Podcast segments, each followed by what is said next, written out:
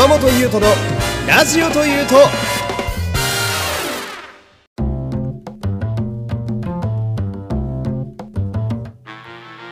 どうも皆様こんにちは。声優の山本優斗でございます。日曜日恒例の日朝の会仮面ライダーギーツの感想会でございます。すいません、えー、もう木曜日になってるんですけれどもね、えー、今日もよろしくお願いします。さあ、えー、今日はですね、あのー、なんでこう木曜日にしたかっていうのは、まあ一応ちょっとだけ理由がございまして、えこれを配信している日にち12月29日木曜日、本日がですね、えー、舞台「フート探偵ザ・ステージ」えー、こちらが開幕する日でございます。えー、まあ、え、このラジオの回を聞いてくださってる方は結構こう、まあ、仮面ライダーに明るい方というか、まあ、特撮のね情報に敏感な方多いと思うんですけれども。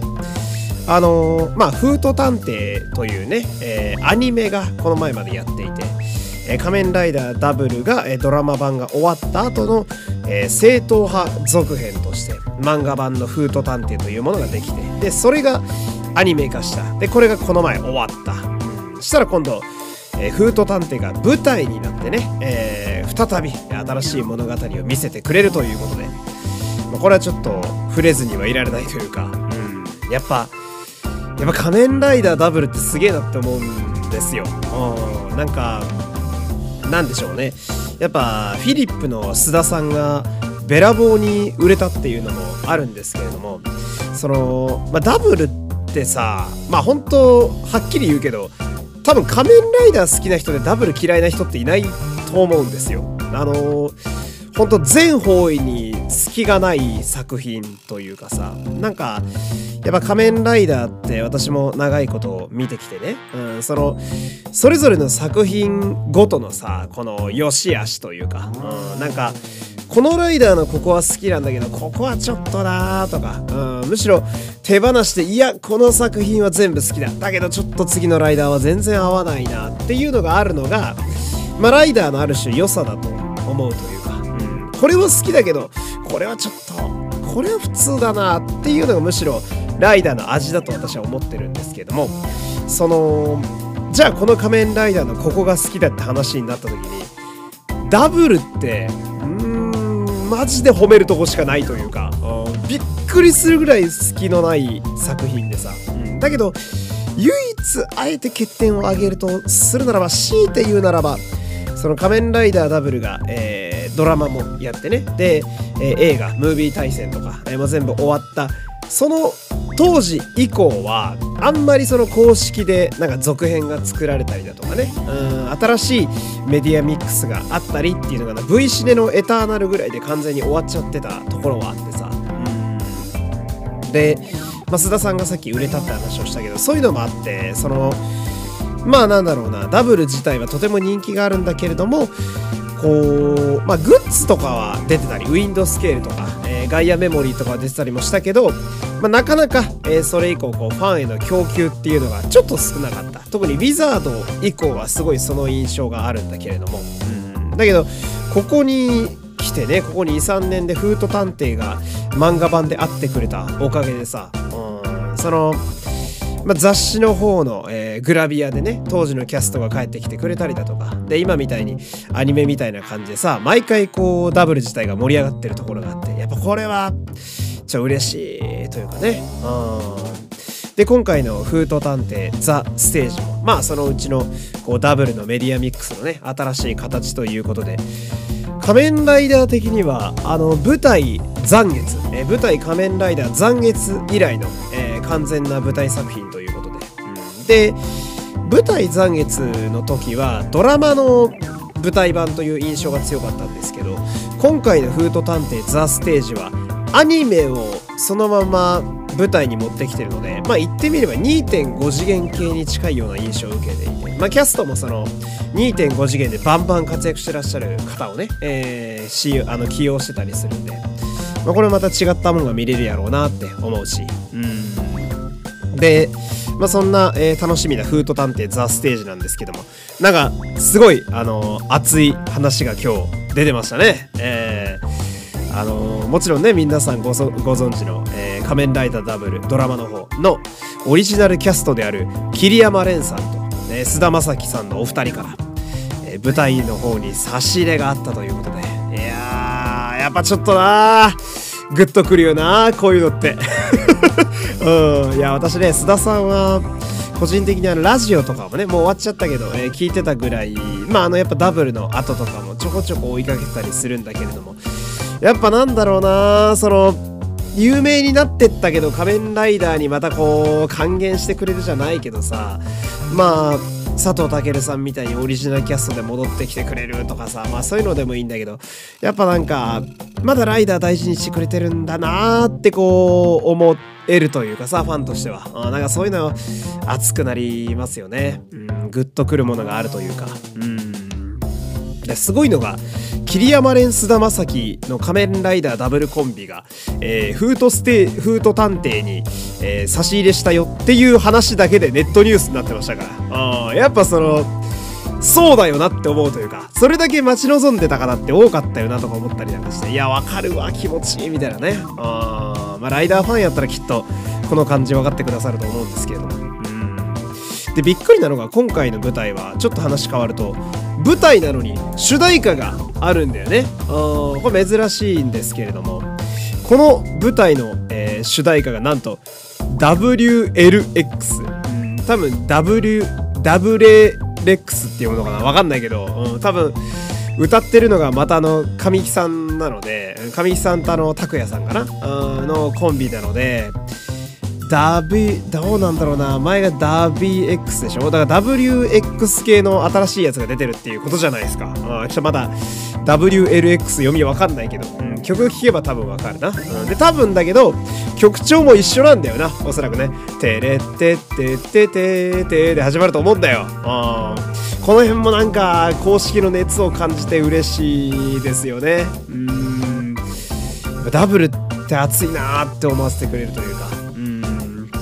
やっぱ今でもちょっと応援できるなと思ったりなんかして、えー、まあ機会があったらね私もこのフート探偵のステージはぜひ見に行きたいななんて思っているというまあそんな感じですけれども、えー、まあ話を戻しましてね、えー、仮面ライダーギーツの話をしましょうか、えー、仮面ライダーギーツ第16話ということでございまして。えー、今年ラストですね。えー、そして、えー、謀略編のラストということで、まあシーズン2的な、え部分にあたる謀略編が、今回で終わったということで、うん。ま、なかなか熱い展開と、そして詰まりに詰まった内容でね、え今年を締めていたわけなんですけれども、やっぱあのまあ脚本のね、高橋優也さん、えー、01とかエグゼイドとか、え書かれてたりしますけれども、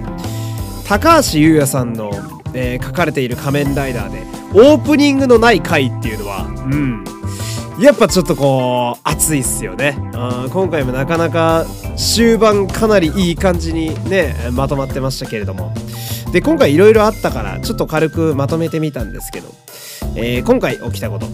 え、パンクジャックが、えー、グレアの能力で洗脳されたまま自爆してしまうと。で、多分そのまま退場扱いなのかな。うん、ルーズって書いてあったからね。うん、で、まあ市場というか、えー、不正を働きまくりでもはやゲームマスターなのかこれはって思うような感じの行動を繰り返していたギロリが、えー、ニラムによって更迭されると。まあ実質退場ですよねこれも。で今回のデザイアグランプリ謀略編の時のやつはなかったことになると。で最後の最後にデザイアグランプリは実は、えー、ただのゲームではなく多数のオーディエンスがいるリアリティショーだったんだよっていうとんでもない種明かしがされて、まあ、今年終わっていくわけなんですけれどもうーんこう来たかとあまあまあまあその実はこれはこうだったんだよっていうこう一つのねあ新しい種明かしみたいなやつはあるっちゃあるんだけどもリアリティショーっていうのは結構個人的には斬新なところに落ち着いたなと思うわけですよ。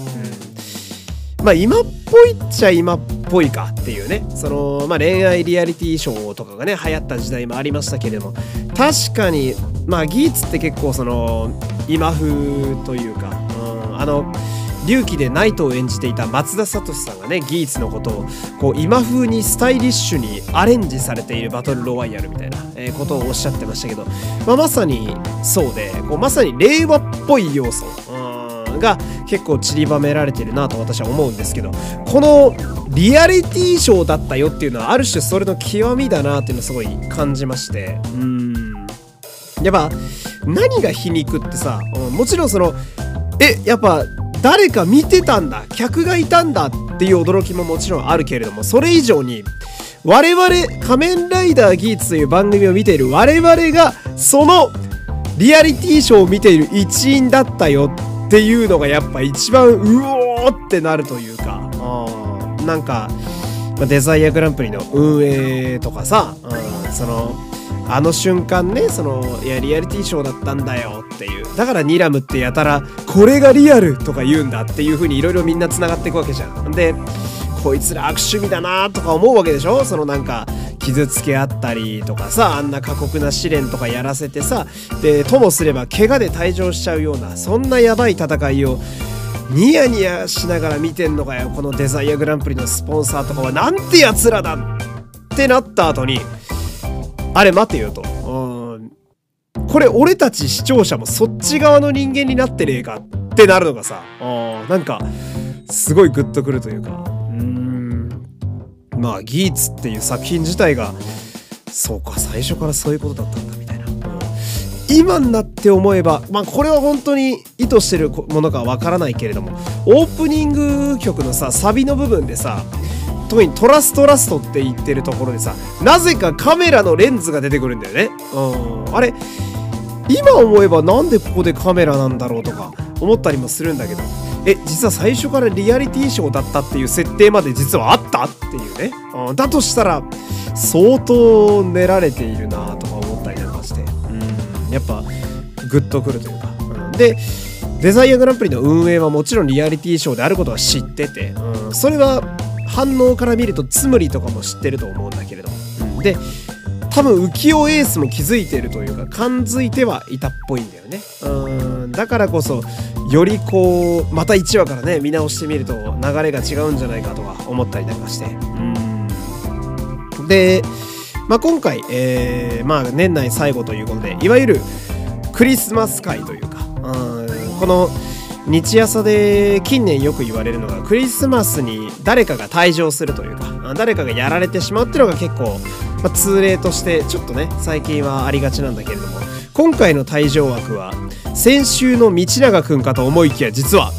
ハレルヤウィンとギロリだったっていうオチね。うん。ウィンに関してはどうなんだろうなあの自爆っていう退場が怪我の退場に当たるのであればちょっとなんでしょうね。参戦もう一回戻ってくるのは厳しそうだしみたいな。でギロリはあれはどういう扱いなんだろうな。消された感じだったけどどういうことなんだろう。あれは現実の世界だと記憶が消えて生きてはいるのかな。まあこの辺は来週明かされるんだろうけど。まあでも実質いなくなっちゃったから退場だろうし、うん、で一方で道長くんはまあもう一回再登場しそうな空気ではありますよね。うん、慶和とはまた違うような状況になりそうだけど、うん、その、なんだろう。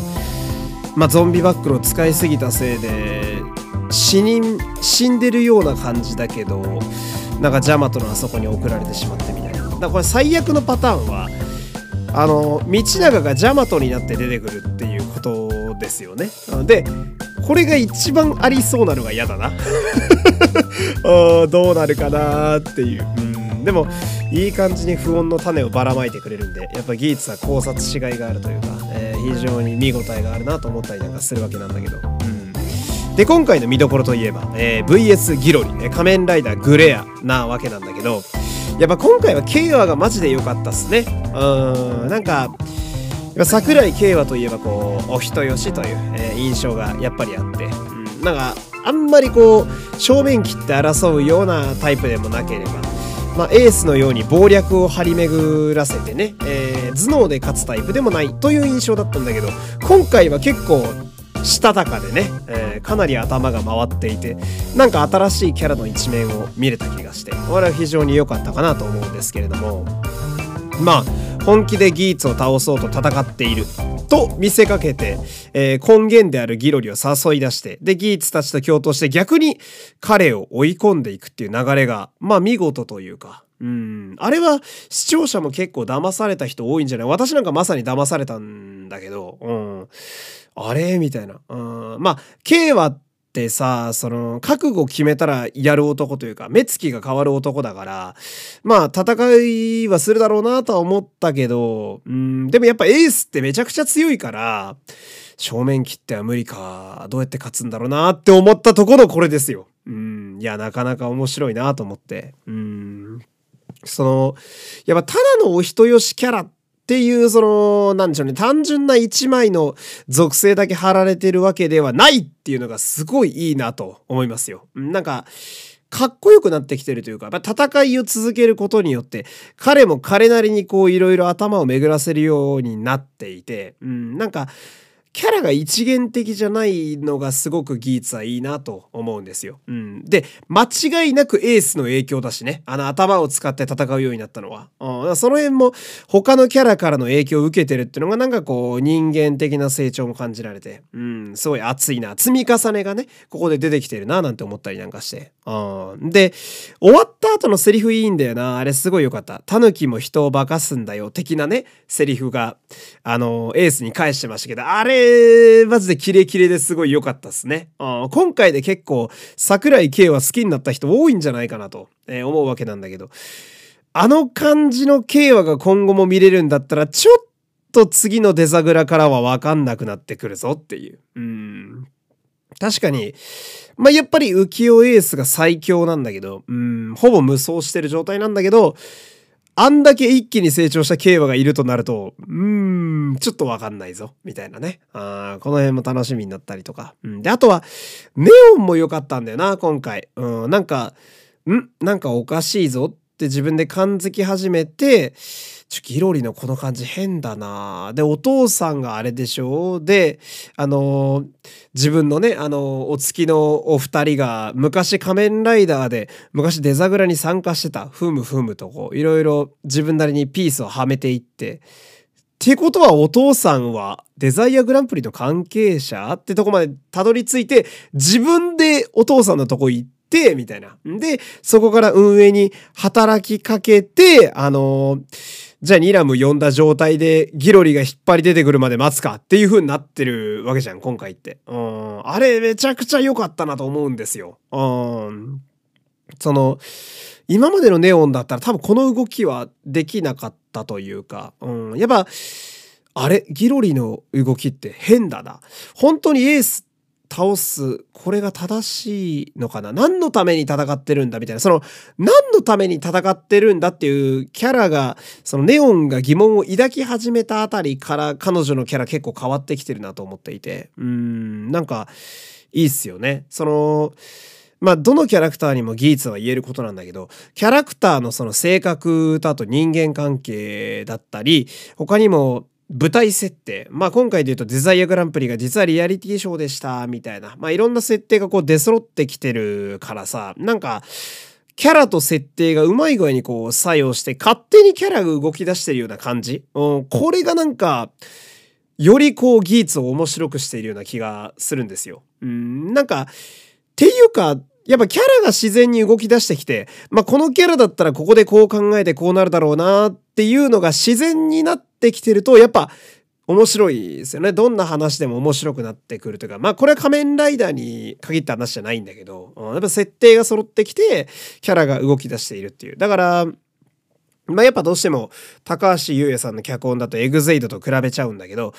エグゼイドの中盤なんかまさにこれというか、うん、なキャラごとの心情と思いみたいなやつがさ、どんどん爆発して、キャラが勝手に動き出してるような感じがしていったので、うん、あれをちょっと今回も感じられてるというか。で、まあこれは私個人の考えですけど、やっぱキャラがこう、こうしたいっていうキャラのエゴみたいなやつで動き始めたら、やっぱ話面白くなるなと思うんですよ。外務とかもさ、まさにそうだったというか、うん、なんかキャラごとの、うん、それぞれやりたいことっていうのが明確になってきて、それに対して舞台設定がさらに出揃ってくると、話がマジで面白いというか、あいい感じの流れになってきてますよね。あで、あの、ネオンの呼びかけに対して、お父様もそうやし、ニラムが意外とノリノリだったのもなんか、新しいキャラの一面見れたなというか。うん、で、ノリノリだった理由も最後の最後で明かされるしね。リアリティショーだったからっていう。それにはギロリが邪魔だったっていう。まあ、この辺も結構わかるし。うん。ただまあ、今回、あのー、またこう、ギロリがただ悪いやつだったのかなって思える要素として残っているのが、その、まあ、デザグラがこう、ショーだったっていうのが明かされたことによって、ギロリがその何度も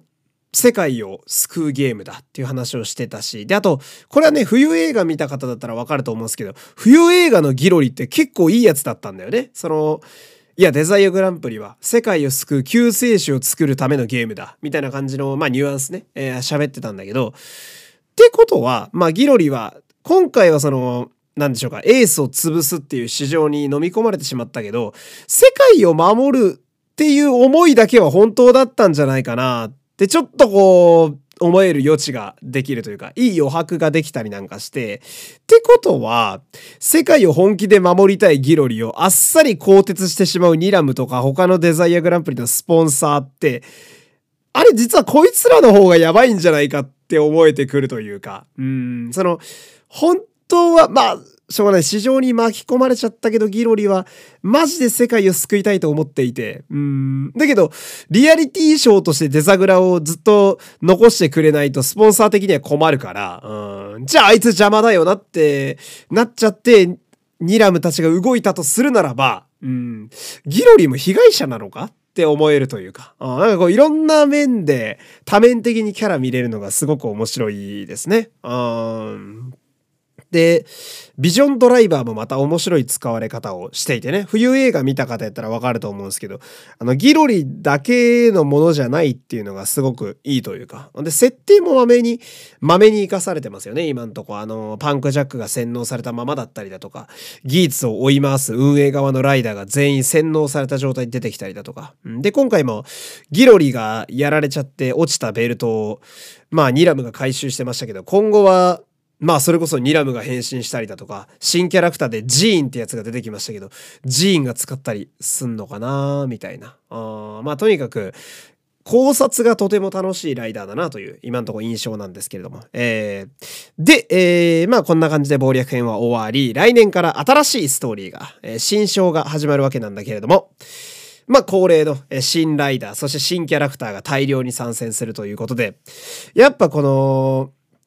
ギーツの飽きない、飽きさせないポイントとして、ま、シーズンが変わるごとにガラッとキャラクターが入れ替わるのが、まあ一個魅力としてありますよね。あ仕切り直しに毎回ワクワクさせてくれるというか。うん。で、そんなキャラクターの中だと、まあキャストが結構熱いものがあってね。まあこのラジオだと別の回でも私喋ったんだけど、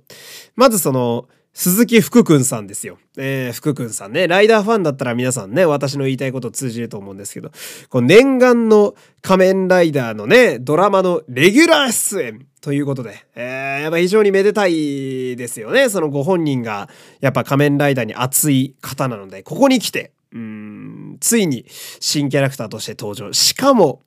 ちょっと悪役っぽいぞっていうね。まずちょっと中立かもしれないけれども、悪役かもしれないし。うん、これはぜひ、東映は何でしょうね。鈴木福くんさんに変身させてあげてほしいというか、うん、彼専用のライダーだったらもちろん最高だけど、まあ立場的に多分だけど、仮面ライダーグレアには変身できると思うので、あやっぱこの辺気になっちゃいますし。うんで、もう一人、後藤大さんというキャラクター、あーキャストの方が来年から出てくるんだけど、後藤さんはですね、えー、舞台の仮面ライダー残月、そして仮面ライダー需要のアナザー電王という、えー、こちらをちゃんと経てですね、ついに仮面ライダーに変身する役として登場するという、えー、これ後藤大さんもなかなか熱いキャスティングやと思うんですよ。うん。舞台残月では、あの、一応名前のあるキャラクターね、パイプを振り回す青年を、えー、演じていて、で、ジオではね、2話の、えー、ゲストとして仮面ライダー、えー、アナザー、アナザー伝王っていうキャラクターを演じていて、うん、これはグランドジオにやられたあのキャラクターですね。うん、っていうと皆さん思い出すんじゃないかなと思うんですけど。で、それを経て、えー、ようやく、えー、自分専用のライダーを手に入れて参戦ということで。うん。変身するのがスズメのライダーっていうね、仮面ライダーナッジスパローという。鳥系のライダー改造しやすすぎるなと思いましたけど、うん、うん、銀ペンからね、ケイローになり、今度はナッジスパローという、うん、ナッジっていう部分がちょっと気になったりする。うん、どういう意味なんだろうとか思ったりとか。うん、で、あと、もう一人ライダーで言うと、狼の、えー、女の子が出てきますけど、動物モチーフのギーツで、意外とまだいなかった狼モチーフの仮面ライダー。で、多分だけどマスクもあれ、新規で作ってるんでね。仮面ライダーロポっていう。うん、あれもやっぱ、気になりますよね。あで、ライダーファン的には、青い狼っていうと、まあ、あのー、牙で出てきたね、あの、ジローを思い出したりだとか、うん、あと、01で出てきたね、えー、バルカンを思い出したりだとか、まあ、いろいろ思い出したりなんかして、その辺も結構熱いななんて思ったり、うん、とにかく、まあ、今年は、特にそうだな、半年はギーツにとても楽しませてもらって、で、来年以降もこれまた楽しむことができそうだなっていう、えー、やっぱ現行ライダーが面白いと人生は幸せになりますよ。うん、最高やななんてね、えー、思ったりするわけなんだけど。えーで、この仮面ライダー熱が最高に高まっている状態でですね、私は明日ね、えー、仮面ライダー展に行ってまいりますよ。えー、仮面ライダー展ずっと待ってたよ。いや、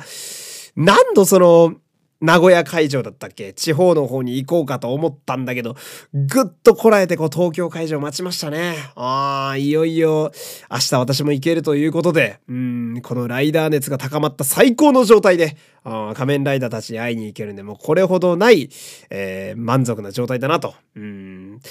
まあ、もし余裕があればね、このラあのラジオでも仮面ライダー展の話はしていきたいかなと思いますので、またその時は、えー、聞いていただけると嬉しく思います。というわけで、えー、本日は以上でございます。最後まで聞いていただきありがとうございました。お相手は山本優斗でした。また次回、さよなら、さよなら。